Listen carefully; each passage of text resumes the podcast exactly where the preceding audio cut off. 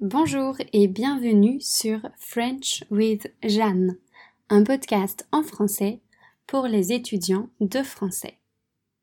Dans cet épisode, j'aimerais vous parler de ma philosophie de vie.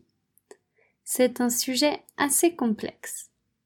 En fait, ma vision de la vie et la manière dont je veux vivre la mienne évoluent sans cesse. Elles sont influencées par beaucoup de choses. Les personnes que je rencontre, les expériences que je fais, les livres que je lis, les podcasts que j'écoute, les films que je regarde, etc. L'une des expériences qui a eu le plus d'influence sur moi, ce sont les voyages. En 2015, j'ai voyagé seul pendant un mois et demi au Vietnam. J'avais 23 ans. Ce voyage m'a appris deux choses. L'ouverture d'esprit et la confiance. Passer du temps à l'étranger me fait toujours beaucoup réfléchir sur mon mode de vie en France. Ça me fait prendre conscience que ce qui est normal quelque part ne l'est pas forcément autre part.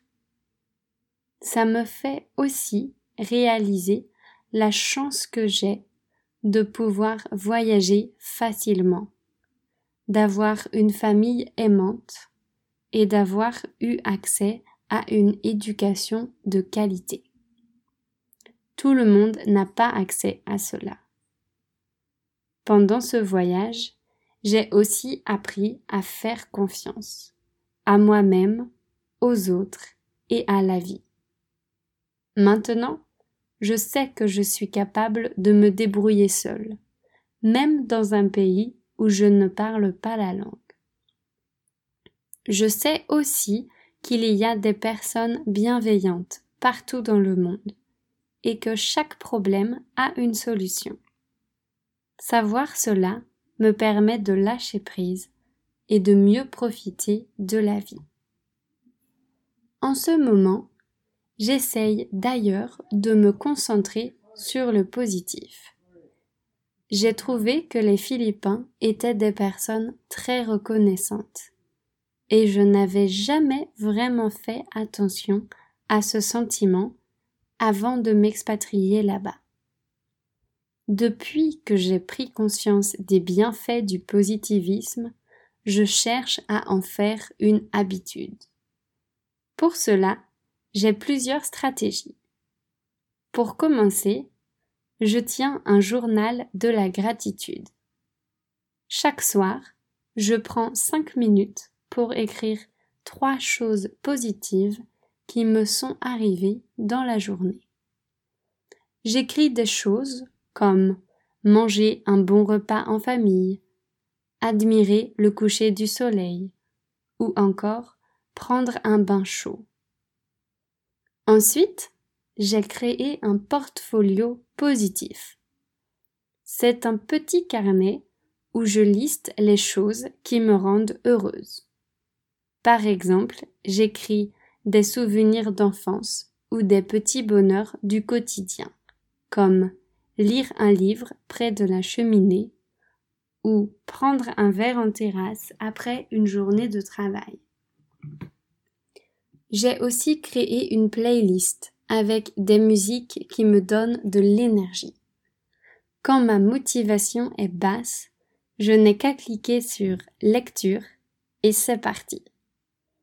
Enfin, la dernière chose que je fais pour être plus heureuse, c'est de la méditation.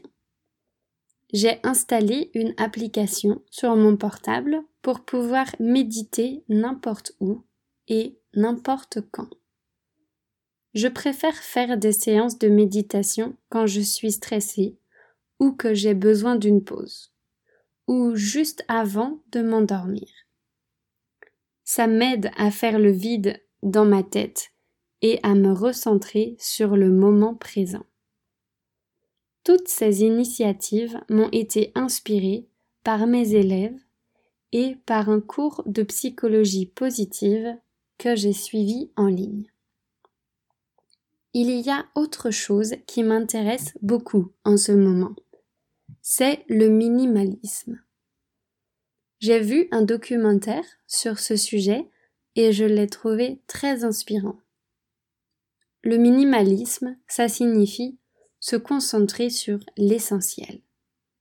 Ça peut concerner des possessions matérielles, mais aussi l'état d'esprit.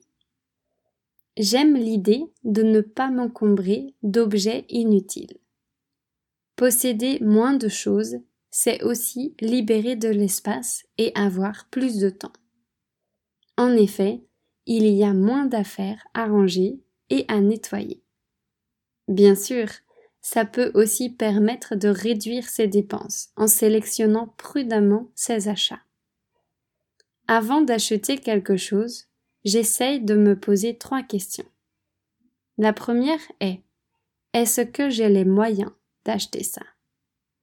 La deuxième est Est-ce que c'est utile?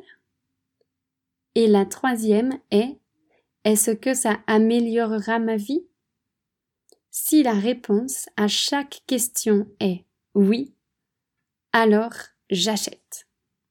Cette stratégie était expliquée dans le documentaire je dois quand même vous préciser que je ne suis pas quelqu'un de matérialiste et que je ne suis pas non plus dépensière. En parlant d'objectifs, je voudrais vous parler d'une méthode que j'ai découverte il y a quelques mois pour définir mes objectifs personnels et professionnels.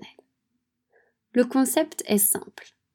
D'abord, il faut définir un grand objectif basé sur un sentiment ou une émotion.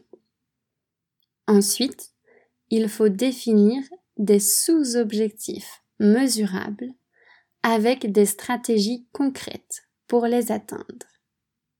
Enfin, il faut se récompenser quand on atteint un sous-objectif. Ainsi, même si les stratégies ne sont pas des choses qu'on aime faire, on les applique quand même parce qu'on a conscience du grand objectif. Par exemple, l'un de mes grands objectifs est me sentir mieux dans mon corps. Mon premier sous-objectif est de perdre 3 kilos en deux mois. Pour cela, j'ai listé des stratégies comme ne pas manger entre les repas, arrêter de manger quand je n'ai plus faim, et faire du sport au moins une fois par semaine. Je n'aime pas vraiment faire du sport, mais je suis motivée quand je pense à mon grand objectif. De plus, quand j'aurai perdu ces trois kilos, je pourrai m'acheter un nouveau livre. Pour résumer, Ma philosophie de vie repose sur quelques principes clés. Lâcher prise en faisant confiance à l'univers. Me concentrer sur le positif ainsi que sur les choses essentielles de la vie et me fixer des objectifs qui reposent sur des sentiments ou des émotions. Bien sûr, il y en a d'autres, mais je ne vais pas tout dévoiler aujourd'hui. En tout cas, Merci à vous d'avoir écouté cet épisode très personnel. J'espère qu'il vous a inspiré et je vous attends pour le suivant. À bientôt!